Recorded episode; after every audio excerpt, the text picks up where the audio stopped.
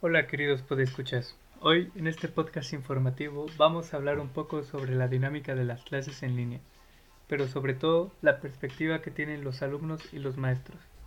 Antes de comenzar este programa, los invito a visitar el blog de Osma Capa en donde se encuentran los resultados de las entrevistas que realizamos durante el mes de abril y sobre las cuales hablaremos en este podcast. Pero bueno, empecemos. Como bien sabemos, desde que la cuarentena empezó, la modalidad de las clases cambió. Pasamos de tomar clases presenciales a tomar clases en línea, lo cual ha presentado muchos problemas, ya que nadie estaba preparado para tomar clases en línea. Algunos alumnos y maestros no cuentan con los medios necesarios para adaptarse a esta nueva modalidad, y no solo eso, en una de las encuestas que realizamos, una tercera parte de los alumnos entrevistados dijeron que no están aprendiendo nada en las clases en línea, mientras que un poco más de la mitad dicen sí estar aprendiendo, pero no tanto como en clases presenciales, y el resto dicen estar aprendiendo más que en clases presenciales. Por otra parte, vemos resultados similares en otra encuesta que le realizamos a profesores, donde un 80% dicen que los estudiantes no aprenden mucho en clases en línea. Y este es un gran problema porque ¿Qué propósito tienen las clases si no es que los alumnos aprendan? También debemos destacar que tanto alumnos como profesores se sienten más estresados debido a las clases en línea. Aproximadamente un 80% de los profesores encuestados sufren de algunos problemas de salud como estrés, depresión, entre otros, debido a las clases en línea. Y un poco más del 90% de los estudiantes igual sufren problemas como estrés, ansiedad, tristeza, entre otros problemas de salud y estos problemas en parte surgen por la falta de interacción social entre las personas. La falta de aprendizaje puede tener su origen en la falta de relación que hay entre alumnos y maestros. Más de la mitad de los alumnos a los que encuestamos no se han relacionado con sus profesores, lo cual significa que no preguntan dudas que puedan llegar a tener, mientras que gran parte de los profesores dicen que los alumnos son menos participativos que en clases presenciales. Desde mi punto de vista, Tratar de tener una dinámica durante las clases en línea ayudaría mucho a mejorar la interacción de alumnos y maestros. Y hay distintas formas. Por ejemplo, una maestra en algún momento nos puso a hacer un crucigrama en un pizarrón de Meet y en equipo íbamos buscando las palabras. Y así como esta dinámica, hay muchas otras que podrían ayudar para mejorar la interacción entre alumnos y maestros durante esta modalidad de clases en línea. Pero los profesores tampoco tienen mucho tiempo para preparar dinámicas en clases y tampoco tienen mucho tiempo libre en general. En la encuesta, más de la mitad de los profesores declaran no tener mucho tiempo libre, ya que dedican más tiempo que antes para evaluar a los alumnos, ya que es más difícil evaluar en esta nueva modalidad de acuerdo con la mayoría de los profesores encuestados. También, la relación entre alumnos se ha complicado. La mayoría de los alumnos dice que no les ha sido fácil relacionarse con sus compañeros para entablar amistades, mientras que otros sí han podido relacionarse fácilmente, lo cual es muy bueno, y entre los mismos alumnos la cantidad de amigos que han hecho varía. Casi la mitad de los entrevistados han hecho de uno a tres amigos, aproximadamente un tercio de los entrevistados han hecho de cinco a diez amigos y el resto no ha hecho ningún amigo. Y bueno, como ya sabemos, la soledad y la falta de interacción con otras personas son un factor para la tristeza, la ansiedad, entre otras cosas. Pero las clases en línea tienen otras cuantas desventajas, y sí, la lista sigue. Entre las desventajas que perciben los estudiantes están, primero, que se estresan más fácil, como ya hemos mencionado. Un poco más de la mitad de los estudiantes perciben esta desventaja. La segunda desventaja que percibe más de la mitad de los alumnos es que no consideran que están aprendiendo. Como tercera desventaja tenemos que no se pueden concentrar al estar en clase y tampoco al hacer tareas, y dos terceras partes de los alumnos perciben esta otra desventaja. Como cuarta desventaja, un poco más de la mitad de los alumnos no se desenvuelve bien en las clases en línea. Como quinta desventaja tenemos que un poco menos de la mitad de los estudiantes perciben todas las desventajas anteriores.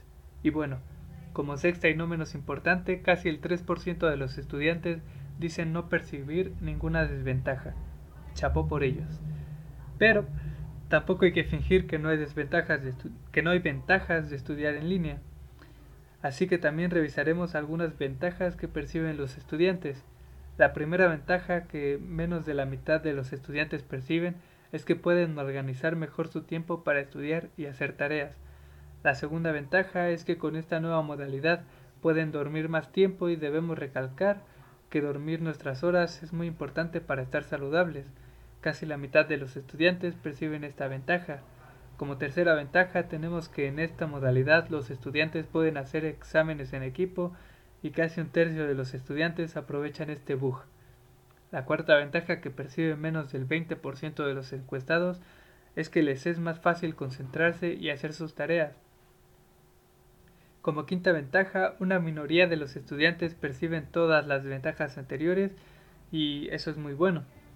Y nuevamente, como sexta y no menos importante, una quinta parte de los estudiantes no consideran que las clases en línea tengan siquiera una ventaja. Dejando un poco de lado a los estudiantes, ahora hay que revisar la perspectiva que tienen los maestros sobre las clases en línea. Los maestros se han dado cuenta de otro problema, y es que la cantidad de alumnos está disminuyendo. Casi la mitad de los profesores dicen que la cantidad de alumnos ha disminuido menos del 25%.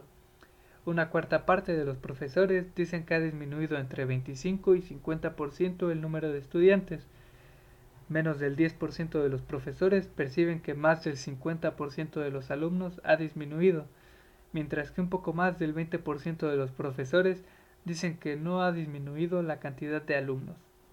Pero no solo es que disminuya la cantidad de alumnos, sino que el desempeño de los mismos ha sido afectado debido a la nueva modalidad de clases. Casi tres cuartas partes de los profesores declaran que el número de estudiantes reprobados ha aumentado al igual que el número de estudiantes que desertan. El resto dicen que el número de reprobados ha disminuido o perciben que todo sigue igual a como era en clases presenciales. Esto anterior lo podemos relacionar con el número de estudiantes que deciden darse de baja temporal o incluso permanente en algunos casos. Y la cosa no acaba aquí. Más de la mitad de los profesores tienen fallas con el Internet, otros tienen dificultades al usar distintos programas, de igual manera algunos tienen dificultades para conectarse a Internet y casi un tercio de los profesores tiene problemas de concentración debido al ruido o actividades en su entorno.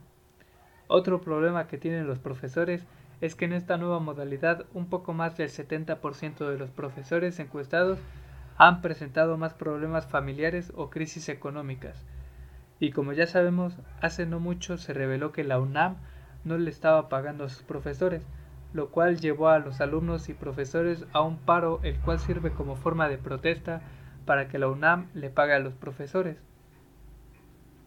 Aunque no todos son desventajas, al igual que los alumnos, los profesores perciben algunas ventajas de estar en clases en línea. El no tener que viajar al trabajo es una ventaja que la mayoría de los maestros perciben.